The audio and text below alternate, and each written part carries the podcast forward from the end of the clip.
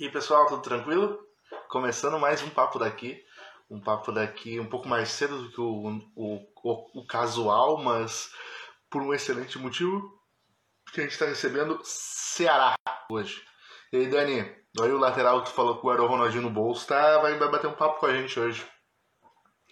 Ceará, lateral direito do Inter na conquista da Libertadores e do Mundial, já está entrando aqui com a gente para participar do mais um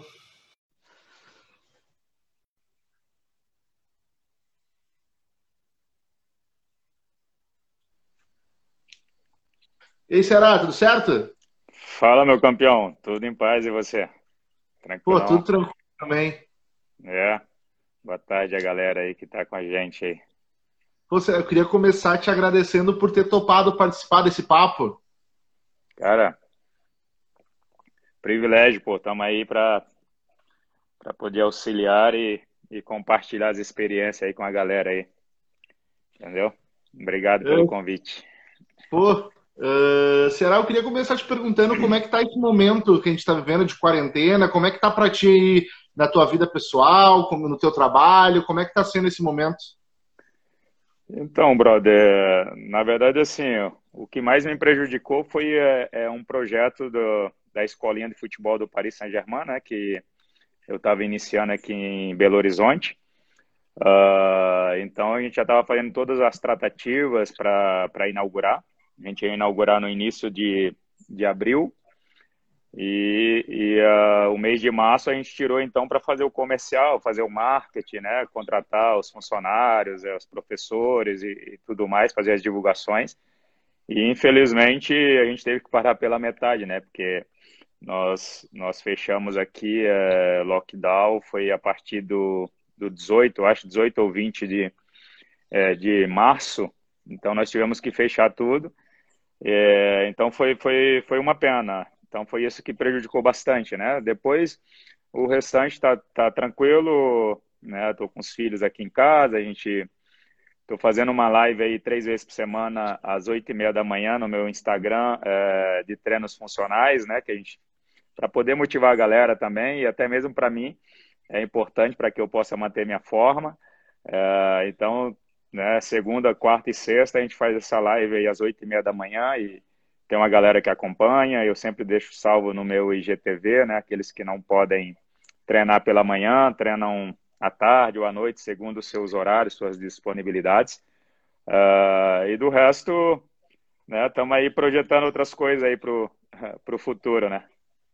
Uh, será, uh, como tu deve desconfiar, a maioria das perguntas que chegaram para ti foi referente à tua passagem aqui pelo Inter, né? Uh, aí, ó, por exemplo, tá aí, ó, o Igor Girino tá botando ali agora. O Inter deve muito a ti, por exemplo. a maioria das perguntas que chegou aqui foi referente ao Inter.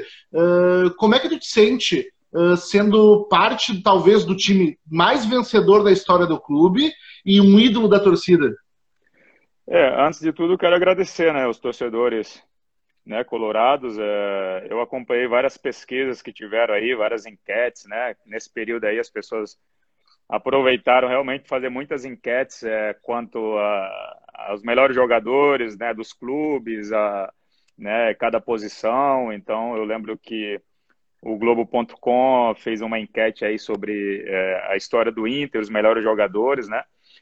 E, e, na posição de lateral me colocaram como, como o melhor lateral da, né, da história do clube, né? É, certamente teve outros é, laterais que marcaram os seus períodos, né, os seus ciclos no, no clube, mas a gente entende que, que, que aqueles que marcam são os que realmente são campeões, né? Que, que levanta caneco, né? Que conquista e que marca a história do clube e foi isso que aconteceu.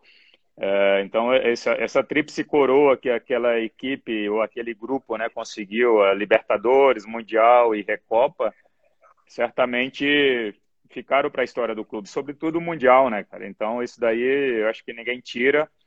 Foi um, um momento, assim, singular para todos os atletas que fizeram parte é, dessa, dessa conquista e eu sou privilegiado por ser um desses atletas e estar tá dentro de campo e ter aquele momento assim memorável, né, contra o melhor jogador do mundo. Então tudo isso ficou muito marcado, né?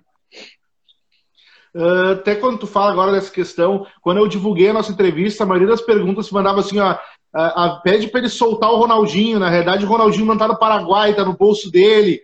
Uh, como é que foi marcar o Ronaldinho? Como é que é essa brincadeira? Como é que tu leva essa brincadeira que tu criou, de que tu anulou o cara? É, os torcedores, né, criam, né, a sua, os seus jargões, as suas histórias, né, as suas fantasias e, enfim, né, então tudo é válido, né, desde que é, não, não desmereça, né, o atleta, porque o Ronaldinho certamente foi um dos, um dos grandes jogadores, porque não um dos maiores, né, jogadores tecnicamente falando, né, não é à toa que chamam ele de, de mágico, né, ou de, até mesmo alguns de bruxo, enfim, no sul, né, tem essa linguagem do bruxo. É, então o cara realmente foi um fenômeno. É, mas não, não foi fácil, né? Não foi fácil. O futebol a gente sabe que não é fácil, ainda mais quando você enfrenta o melhor jogador do mundo. Tem que montar boas estratégias, tem que realmente estar bem preparado em, em todos os aspectos, não é? Mental, é, emocional, fisicamente, para poder é, realmente fazer um, um, um, grande duelo, né? E foi isso que aconteceu. Me preparei bem, tive as boas instruções do Abel, é, consegui é, individualmente também montar a minha boa estratégia. Tive o auxílio do, né, do Índio, que jogava ali na zaga do meu lado, do Wellington Monteiro, o Edinho, que jogava mais pelo lado direito ali como os volantes. Uh, então, todo esse auxílio aí é, me favoreceu para que nós pudéssemos é, barrar, né, parar o Ronaldinho Gaúcho e, e, conceder então ao Inter o maior título da sua história. É, então é, tem aquelas velhas histórias, né? O Ronaldinho não é, não pode não pode passar na na Avenida Ceará lá, colocar até placa, né, faixa, é proibida a passagem do Ronaldinho Gaúcho aqui, né? Uh, então o Ronaldinho não pode vir pelo vem para o sul passando pelo Ceará, né? Tem que vir pelo, pelos Estados Unidos, enfim. Então várias coisas foram foram colocadas, né? Devido a esse a esse duelo, a esse confronto que, que tivemos no Japão, né?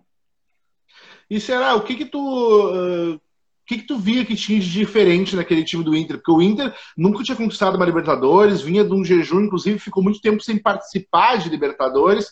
Uh, e aquele time ali é campeão, depois é campeão do mundo, uh, tem a Recopa, como tu disse. O que, que tu via que aquele time tinha de diferente? Cara, uh, acima de tudo era o coletivo, né? O coletivo, o comprometimento. Acho que o atleta deve se comprometer com a causa, né? Infelizmente, é, o futebol, é, muitos clubes montam boas equipes, bons elencos, né? Tecnicamente, a gente até fala muito né, no meio do futebol que o, né, o nome no papel é uma coisa, né? E dentro de campo é outra. Então, muitas vezes a gente vê, pô, né, no papel ali os nomes são, são importantes, vai ser uma grande equipe, vamos conquistar, até se faz muito, cria-se muitas expectativas, né? É, e, e, e, o Inter desse período aí, o elenco era um elenco comprometido. E nem sempre você vê isso dentro dos clubes, né? O comprometimento e, e sobretudo nessa nessa era agora digital, que as pessoas, né, em vez de se concentrarem, fica muito no telefone, nas redes sociais, elas são querem mais aparecer nas redes sociais do que propriamente dentro de campo, sabe? É, então isso tem prejudicado muito, porque o esporte de alto rendimento são os mínimos detalhes que fazem a diferença. Sobretudo o coletivo, né? Quando você tem um coletivo, você não depende só de si, né? Talvez um, tenha jogadores extraordinários que consigam fazer boas coisas dentro de campo, mas de repente um, uma peça que não esteja totalmente concentrado e falhe ou erre, né, pode prejudicar todo o coletivo. Então, o, coletivo daquela época era realmente extraordinário. É, todo mundo bem comprometido, todo mundo no seu limite a cada jogo, né, 100%.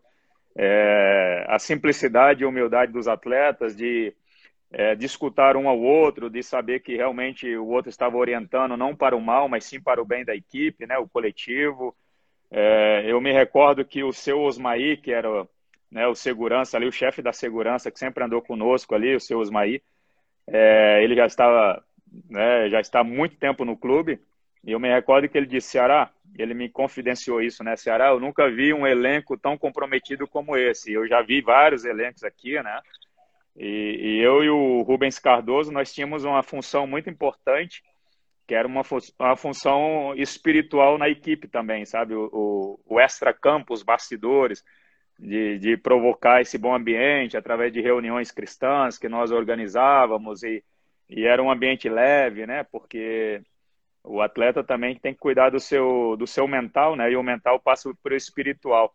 É, então, isso contribuiu bastante para que o elenco fosse bem comprometido. Eu acho que é isso que a gente deve ressaltar. Será aquele time ali tinha muitos jogadores que eram resenhas, caras engraçados, divertidos, tipo Perdigão, Jagabiru, tinha aquela galera ali. Tem alguma história legal de bastidor, divertida, que tu possa contar daquele time ali que ganhou tudo? Cara, os caras mais divertidos eram o, o Perdiga, como você falou, né? O Perdiga e o Indião, né, cara? O Indião era uma figuraça, né? O Indião é, o Indião é uma resenha, né? Resenha monstra. É, o, o próprio Perdigão, né? Então, assim, o, o índio, aquelas histórias que talvez você já deve ter ouvido, o índio pegava ele sempre jogava com mascrando chiclete, né? Mascrando chiclete e, e chiclete e eu me recordo que uma vez ele pegou o chiclete do chão, não, um atacante, na verdade, não lembro se foi o Aloysio, o Chulapa, que jogou contra ele, e pegou um chiclete e, tava, e jogou fora, e o Indião, pô, você jogou fora, meu, me dá o chiclete, aí foi lá e pegou o chiclete do cara e começou a masclar na frente dele, tipo, o Indião usava essas estratégias para desconcentrar o atacante, né? Estratégia de, pô, tô morrendo, tô cansado, não tô aguentando mais, daqui a pouco ele vinha e vapo em cima dos caras, né? Então ele era muito malandro nesse aspecto. E o Perdiga era os bastidores, né, cara? O Perdiga era resenha o dia inteiro, era só, só diversão, né? É, então, aquele cara do bom ambiente, o cara que estava sempre contando uma piadinha, uma história. É, então, ele deixava realmente o ambiente nesse aspecto, um ambiente muito leve, mas nada particular assim que eu me recorde, sabe, para poder abordar e contar, até mesmo porque muitas coisas de bastidores, né, a gente não deve, não deve vazar, né? São coisas privadas. Tem um pessoal aí da França aí, ó. Bonjour, bonjour, Bruno. Bonjour, pessoal aí da França. Tem alguns seguidores franceses que nos acompanham também, sempre entra na live aí. Ó, o Girino perguntou aqui, ó. Pergunta pro Ceará o que representou o Fernandão pro Inter, para aquele time vitorioso e para tua vida pessoal.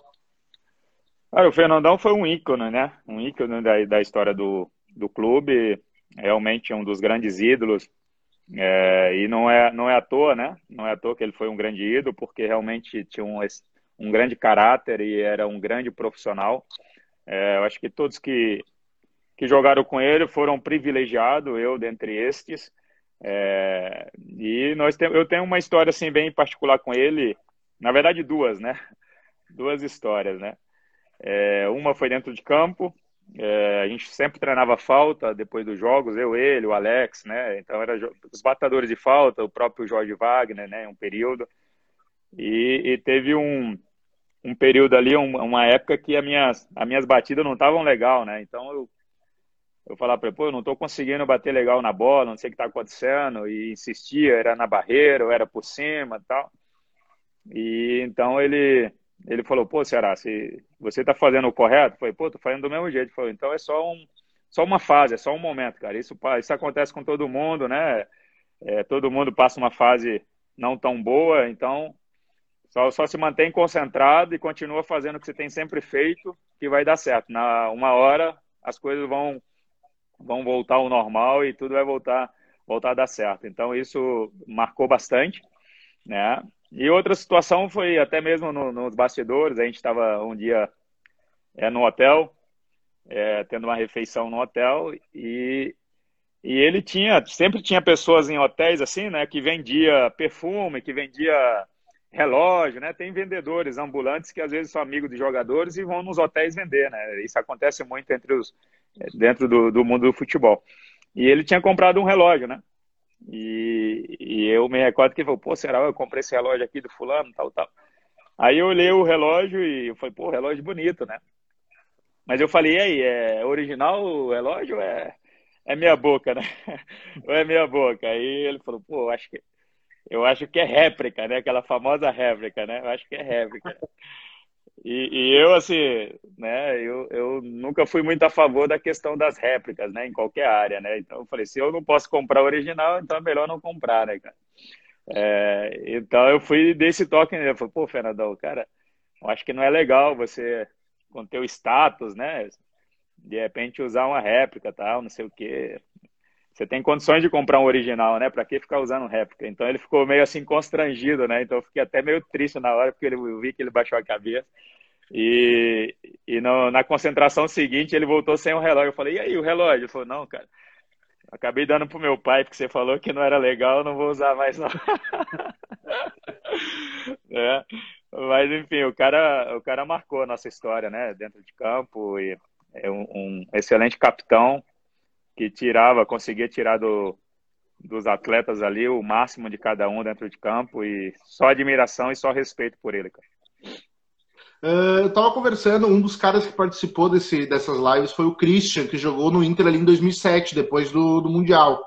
E aquele ano de 2007 era o ano da ressaca do título, né? A Libertadores, Mundial, ainda ganha Recopa naquele ano, mas não faz uma grande temporada.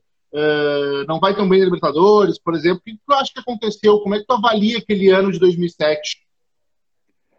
É, realmente, como você ressaltou, né, cara? O ano da ressaca, é, a gente realmente depois do Mundial, acho que deve ter dado né, uma relaxada em alguns, alguns atletas, né? Chegou a chegar alguns, alguns outros é, a mudança não foi tão grande, mas sempre tem uma mudança ou outra na, na equipe. Eu me recordo que, infelizmente, na pré-temporada, que era em Bento, eu tive uma torção, um entorse muito grave no meu tornozelo e eu fiquei ali um mês, um mês e pouco me recuperando, sabe, desse tornozelo. Então até perdi, uh, perdi o início do, do campeonato gaúcho e voltei ainda um pouco meia boca, né, como a gente fala, mais ou menos. É, então foi, foi um ano assim difícil, né? Foi um ano complicado. É, depois teve a, teve a mudança de comando, né? O Abel acabou saindo depois da, que a gente foi eliminado ali precocemente do Campeonato Gaúcho também. É, chegou o Alexandre Galo numa, numa situação complicada e que estava tava se aproximando a Recopa, final da Recopa é, contra um time mexicano, não me recordo o nome agora do time mexicano, né, cara? Tu acho lembra? Que Pachuca, acho que era o Pachuca. Pachuca. Isso. Pachuca, exatamente. Então nós jogamos o primeiro jogo lá e, e mais uma vez eu, eu, ressalto a importância do Fernando, né, do Fernandão. Nós fomos jogar o primeiro jogo lá e tinha uma pequena altitude, tinha uma altitude lá no campo deles, lá na cidade.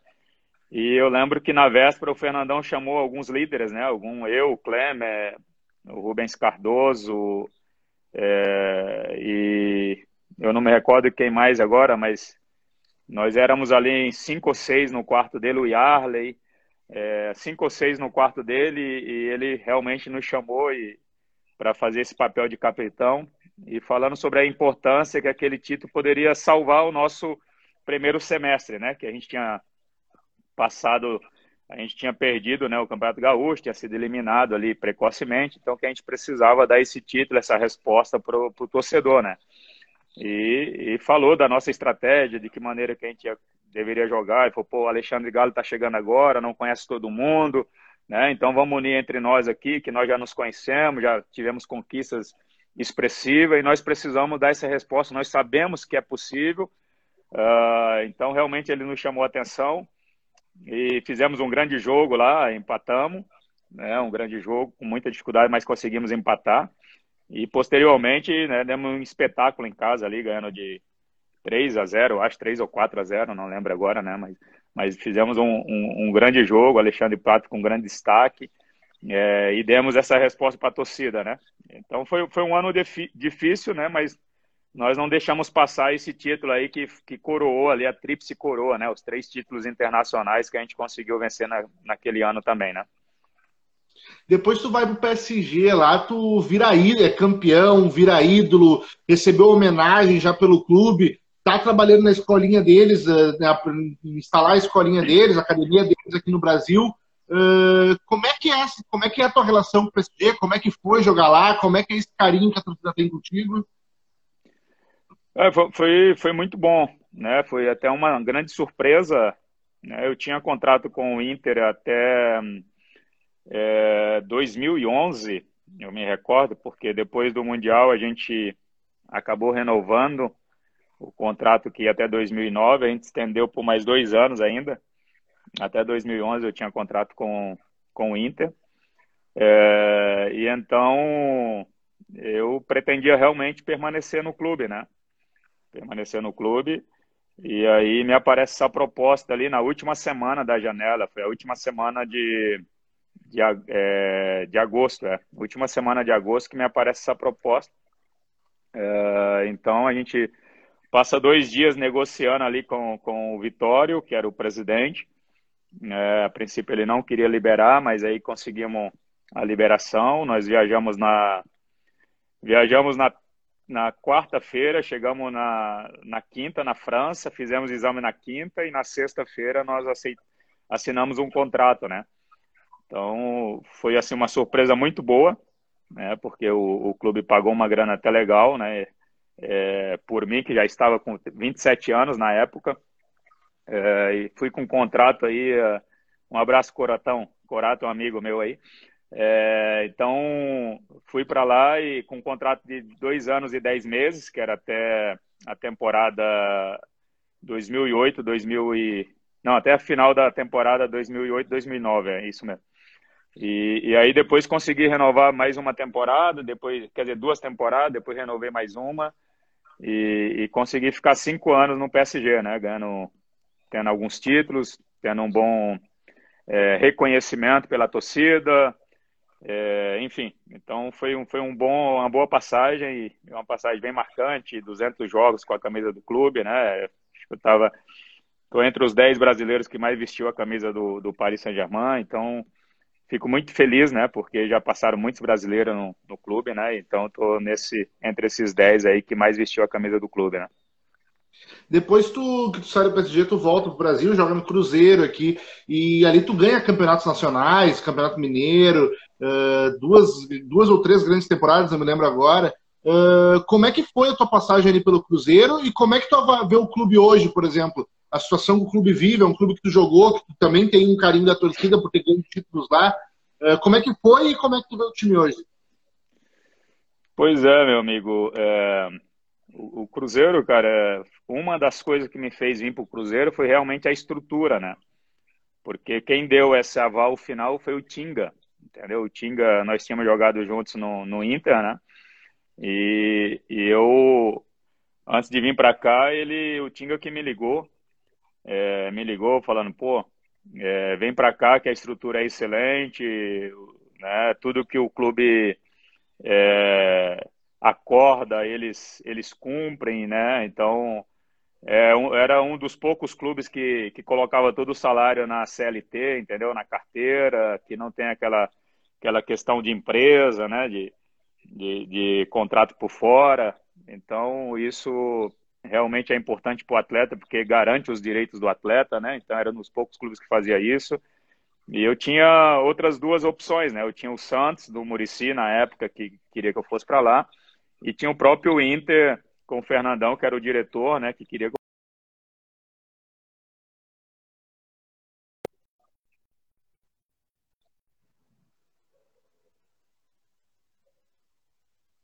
Perdão, querido, tem uma ligação aqui aí cortou. E ainda tinha, tinha o Saint Etienne ainda da França, entendeu? Que, que me fez uma proposta para permanecer lá na França. Mas eu acabei me inclinando realmente para o Cruzeiro, e vim para o Cruzeiro e, e, eu acho que foi uma boa escolha, uma excelente decisão que eu fiz de ter vindo para o Cruzeiro. Fui muito bem recepcionado e teve esse período aí, né, de dois, dois campeonatos brasileiros, né, até surpreendentes, né, porque 2013 a equipe foi montada é, pelo Marcelo Oliveira, uma equipe né, vamos dizer assim, de achados, né, de jogadores que, que não tinha muito renome, mas que estava com muita fome, né, para aparecer, fome de conquistas. E jogadores profissionais, que eu acho que é importantíssimo ter nos elencos, né, atletas profissionais que querem realmente trabalhar, né? E nós conseguimos então marcar a história do, do clube aí com esse bicampeonato brasileiro. É, 2014 foi um pouco mais difícil porque nós tínhamos que confirmar, né, o que que havíamos feito em 2013. É, é importante salientar que 2013 é, o Cruzeiro foi campeão ganhando de todos os seus adversários, né? Independente de qual seja, nós ganhamos, né? Então foi algo inédito também. E 2014 nós conseguimos confirmar né, a, boa, a boa fase, o bom período, o bom ciclo, sendo campeão novamente brasileiro, é, campeão mineiro e quase que a gente faz a tríplice coroa sendo campeão da Copa do Brasil. Infelizmente perdemos a final, né, mas nós conseguimos realmente fazer um ano maravilhoso, né, cara? e depois, depois tu uh, passa pelo Curitiba ali e acaba voltando aqui para o Inter. E havia uma pressão muito grande daqui a pouco da imprensa ou da. Não sei se da torcida, mas pelo menos da imprensa, de que tu era o cara que ia passar uma tranquilidade para o elenco numa temporada complicada. Tinha pressão em cima de ti para tu uh, daqui a pouco demonstrar o mesmo futebol que tu tinha demonstrado anos atrás, ou para tu chamar uma responsabilidade uh, de acalmar aquele elenco que estava passando por uma situação complicada? Então, é, o meu retorno para o Inter, né, foi meio conturbado, né? Foi uma coisa realmente também inesperada para mim, né? Eu estava no Coritiba e, e, e, acreditava que eu iria permanecer no, no Coxa, né? Até o final daquela temporada de 2016, mas é, em uma transação muito rápida ali, é, intermediada pelo Bolívar, né, que nós jogamos junto aí, o Bolivão, intermediada por ele, é, eu né, resolvi voltar para o Inter, a pedido do Vitório tal, que né, eu até sabia, porque eu não era mais garoto, né, já estava com 36 anos, então sabia que pelo período e o momento do, do clube, eu estava indo mais como um bombeiro ali, né, para poder acalmar um pouco os ânimos tal, e, e eu aceitei o desafio, falei, não, irei tal, sem problema, vai ser um prazer, né, poder jogar no Inter novamente. E, e ali até que eu assinasse o contrato, passaram-se ali uns, uns 20 dias, mais ou menos, 25 dias, é, devido a algumas, algumas controvérsias de bastidores. Então foi demorada a minha assinatura de contrato, mas consegui assinar, né, é, me submetendo a algumas exigências da diretoria, e, mas assinei por por ter dado a minha palavra ao clube, né? E ter rescindido também o meu contrato de antemão com o Coritiba. Uh, então chego realmente com essa com essa com essa missão, né? De acalmar, de dar um pouco mais de tranquilidade. É, mas tinha o Alex também, né? Que já estava ali já há mais tempo, né? E eu me recordo até que Aquele ano a gente fez uma Copa do Brasil até legal, a gente foi até as, eu acho que semifinais ou quarta de final, não me recordo agora, acho que fomos até as semifinais e perdemos nas semi, né? Então, uh, a Copa do Brasil acabou de uma certa forma é, mascarando um pouquinho a realidade do brasileiro, né? Porque como a gente ganhava na Copa do Brasil, ia passando, você acaba amenizando o problema do Brasileirão, sabe? Então você então acabou atrapalhando isso, né? Em vez de, de ajudar, só atrapalhou, né? Porque se desgastava bastante, chegava na hora que precisava no brasileiro, alguns jogadores estavam um pouco desgastados, né?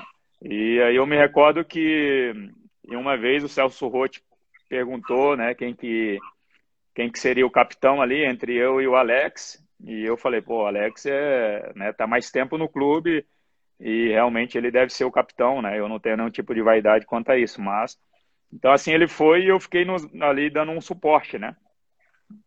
Mas o, o, futebol é coletivo e cada um tem sua função, né? Eu acho que o atleta tem que se preocupar realmente em, em jogar, né? Dentro de campo, em dar o seu melhor, em se preparar e, e o maior exemplo é você ser profissional, é se dedicar bastante para que os outros vejam, né? Que você realmente está se dedicando e tente se dedicar também, né? Então essa foi minha função é, e eu fiz muito bem.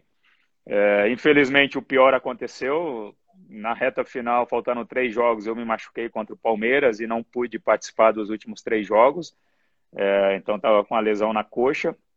Então, ficou só realmente no, né, na, na, na, vontade de entrar em campo, mas não consegui. E foi, foi, assim, talvez uma das piores sensações. Eu me recordo que teve um jogo é, teve um jogo aqui em Minas, acho que foi contra o Atlético até esse jogo, é, depois do jogo, até chorei bastante no vestiário, porque estava uma fase muito difícil, uma, uma pressão muito grande, as coisas não andavam, sabe? Parecia que a gente estava patinando, fazia muito esforço e não saía de lugar. Então teve um período ali de desabafo mesmo, pessoal, né, no vestiário, uh, mas ficou só mesmo na lamentação porque o pior aconteceu e todos nós é, é, tivemos a nossa parcela de culpa, né, tanto os jogadores como os dirigentes, comissões que passaram, enfim, nessas horas todo mundo tem sua parcela de, de responsabilidade, né. falou antes ali quando eu te perguntei da Libertadores e Mundial que o time era comprometido, que comprometimento era uma das palavras-chave, até tem o segurança que falou que era um dos times mais comprometidos que ele tinha visto. Tu acha que faltou comprometimento em algum momento daquele time em 2016? Certamente, cara, certamente. Quando, quando uma equipe ela tem esse insucesso né, do, do rebaixamento, é, em algum momento falta o comprometimento, né? Em algum momento o coletivo não está funcionando, sabe? Em algum momento a vaidade fala mais alto, né? O egocentrismo fala mais alto, entendeu? Então são esses, são esses detalhes, né? Que infelizmente acontecem. E quando quando se há é, muitas mudanças no comando, né? Os atletas que são comandados eles ficam sem uma direção, sabe?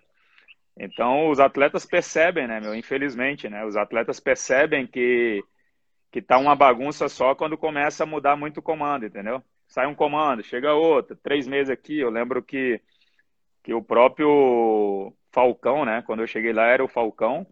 E eu chego lá, acho que o Falcão nem assinaram o contrato do cara, né? E em 60 dias, sei lá, um mês, 40 dias, mandaram o cara embora sem assinar o contrato. Então isso é, é uma desorganização gigantesca, né? E, e fora que um desrespeito com o maior ídolo da história do clube, né? Então isso é, só, só anuncia que o pior está por vir, sabe? Quando se faz umas coisas dessas, né?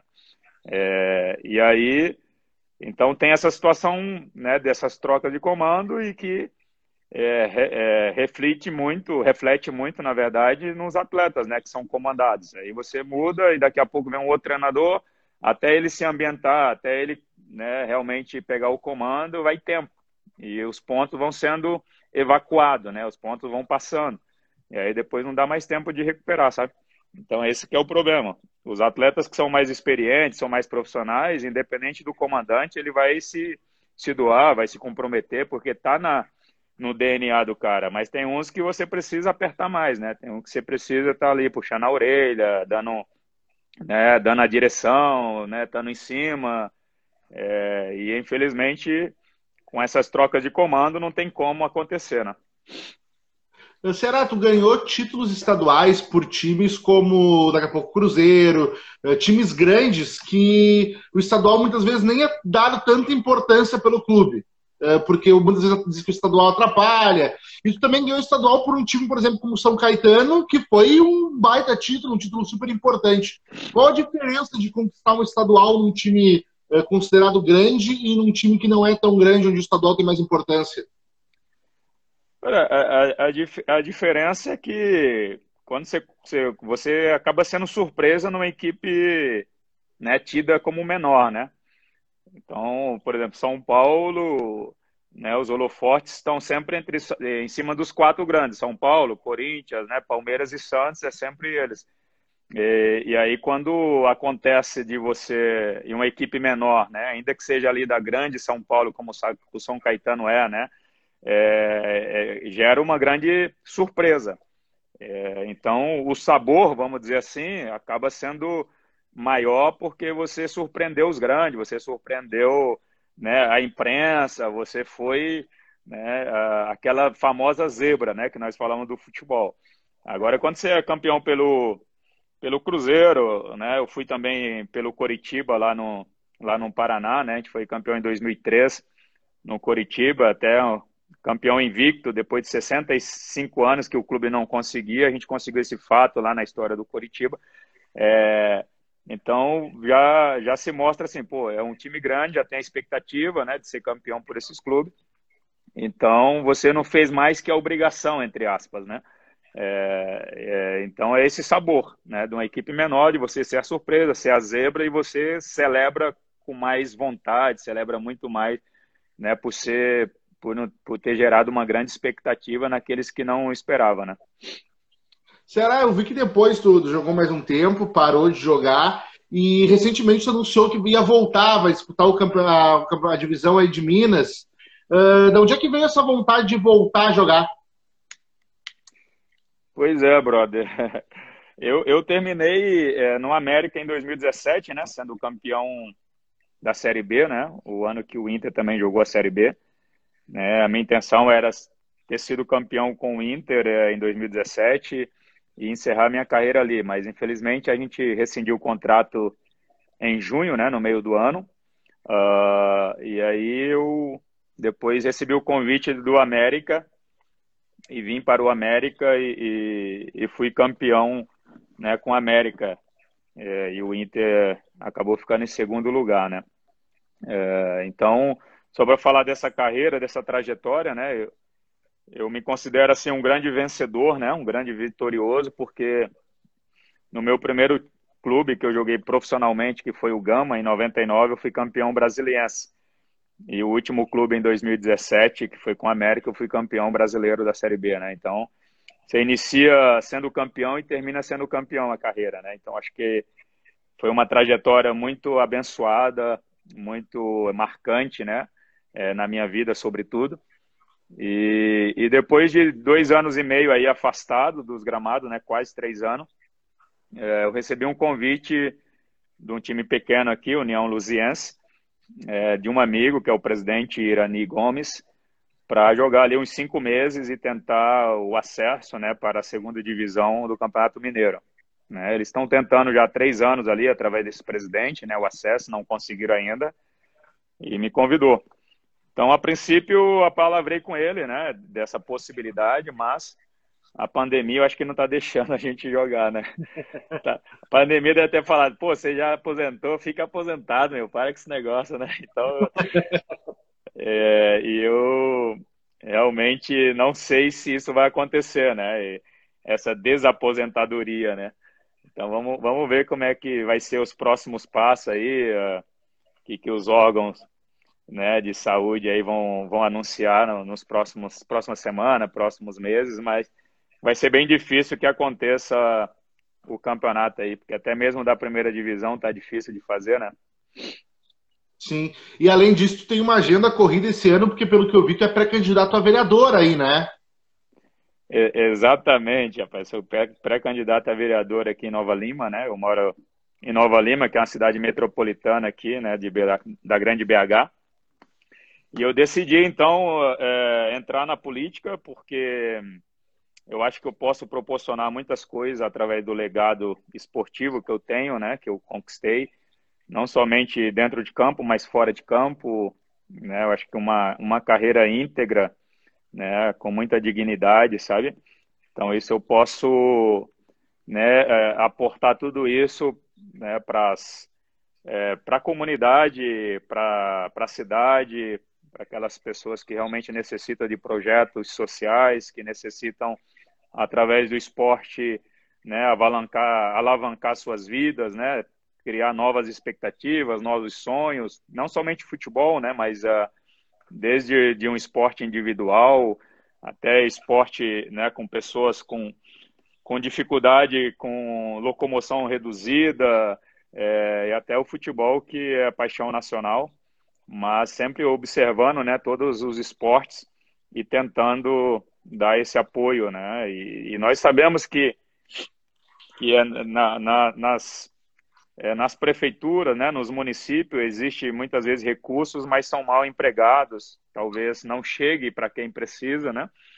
É, então, eu estou carregando a bandeira do esporte e da fé, né? Então, o meu lema é esporte e fé, né?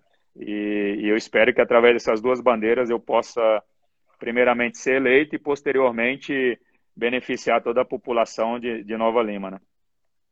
Ceará, a gente já está há pouco mais de 40 minutos conversando. Eu queria saber se antes de eu encerrar a gente pode fazer um bate-bola rapidinho. Podemos, cara. Manda ver aí. Vamos lá. Uh, qual o teu ídolo no futebol? Cafu. O melhor momento da tua carreira? Mundial de clubes. E o pior momento da tua carreira? Rebaixamento com o Inter 2016. Os dois, o melhor e o pior com o Inter, né, cara? Uh, um gol marcante, um gol importante da tua carreira, o mais importante, o mais marcante? Cara, o mais importante, vou dizer assim, né? O mais importante foi em 2003 pelo Coritiba, que é o, o terceiro gol mais rápido, né, da história dos campeonatos brasileiros, que eu fiz com 12 segundos, né? Mas é, o mais importante, quer dizer, assim, o, o, mais importante acho que foi o último gol que eu fiz com a camisa do Cruzeiro, né? Que foi um belo gol, um golaço, na verdade, fora da, fora da área. Então foi um, foi um golaço e foi marcante para mim. É um título que tu queria ter conquistado e não conseguiu? Ah, dois, na verdade, né, cara? O campeonato francês que eu queria ter conquistado, né? Por esses cinco anos não consegui. E a Copa do Brasil que, que eu perdi em 2014 para o maior rival aqui, pro, o clássico aqui, né? O rival aqui da, das Minas Gerais, né? Olha lá, esses dois aí. Qual o clássico mais difícil que tu já jogou? aí você me coloca numa saia justa aí, meu amigo. ai, ai, ai. Então, é, é, no Sul, cara, é, um, é, uma rivalidade muito grande, né? Os dois clubes ali é complicado, sabe? Eu acho que a rivalidade no Sul foi a, foi a mais é, pesada que eu peguei, né? Sempre dava briga, né, cara, nos clássicos, né? Aqui é mais, aqui é mais tranquilo. Aqui fica muito no bastidor, né? Na hora que entra em campo, os dois times jogam mais, sabe? E é menos pancadaria como é lá no Sul, sabe? Uh, o melhor jogador que tu teve a oportunidade de jogar junto? É, bah, eu, eu, eu, ressalto o Everton Ribeiro, meu. Everton Ribeiro que jogou comigo aqui, tá no Flamengo. Esse menino aí joga muita bola, sabe? Ele é muito técnico. E, e o, o, mais importante que me marcou nele, que além da técnica, né, ele é muito profissional. Então, é um menino dedicado e, e né, foi eleito duas vezes o melhor jogador do Brasil, né? 2013, 2014, não foi à toa. Hoje é capitão do Flamengo, não é à toa, é porque realmente ele é ele é um baita profissional e um excelente jogador. E um cara que tu queria ter jogado junto, mas não conseguiu? É... Bah, eu nunca, eu nunca pensei nessas coisas aí não, meu. é, mas de, de repente eu, eu gostaria de ter jogado com o Ronaldinho, né, cara? O Ronaldinho Gaúcho, ter jogado do lado dele, não contra ele, né? Mas, mas não consegui jogar a favor dele. Essa aqui eu acho que eu acho que eu sei. Uh, qual é o cara mais difícil que tu já teve que marcar? o, que me, o que me fez perder a noite de sono foi o Ronaldinho. Certamente foi o mais difícil, né, cara? E se tu não tivesse sido jogador de futebol, o que tu seria? Só Deus sabe, meu amigo. E acho que eu estaria lá na roça comendo rapadura com farinha lá. É, eu, eu não sei, francamente, meu. Francamente, eu não, eu não sei, mas não sei o que eu seria, não. Porque eu investi realmente na, na bola, né? E eu ia demorar a conseguir fazer outra coisa, não sei jogar futebol. Qual o jogo da tua vida? Ah, o Mundial de Clubes, né, meu? Esse foi o jogo que marcou a minha, marcou a minha vida completamente, sabe? E o melhor treinador que tu teve? Você só coloca pegadinha também, né, meu? Eu nunca dá opção de dois, três ou quatro. Tá, cinco, pode seis, botar dois. Tá? Dois, então. Dois. Olha lá. É, então, cara, é, dois caras que marcaram a minha história, né, meu? Foi a, o Abelão e o Murici, né? Só que eu coloco aí o Murici, Murici em primeiro, porque o Murici, além de ter marcado né, a minha história como grande treinador, ele me ajudou bastante, sabe? Eu trabalhei com ele em quatro clubes diferentes, né? Então ele, ele me ajudou bastante, o Murici, né? Só que aí eu deixo de fora também o ícone é, Carlos Ancelotti, né? Carlos Ancelotti, que eu trabalhei com ele no PSG. Então, assim, é, é complicado você escolher um só, né, meu? O próprio Marcelo Oliveira, que foi um bicampeão brasileiro, se o Marcelo Oliveira ouvir isso aí, vai ficar bravo comigo. Olha lá todos foram muito importantes, cada um contribuiu de uma forma aí para o meu crescimento. E o treinador que mais pegou no teu pé? Que mais pegou no meu pé, meu? Ih, meu Deus do céu, Jesus amado. E agora? É, eu, eu, eu sempre fui bastante profissional, né, meu? Então eu nunca tive esse problema com treinador, assim.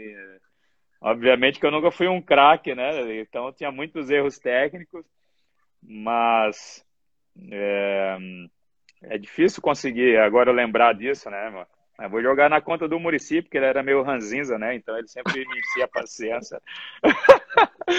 Já vou aproveitar que ele é ranzinza e falar contigo, professor. Murici Ramalho.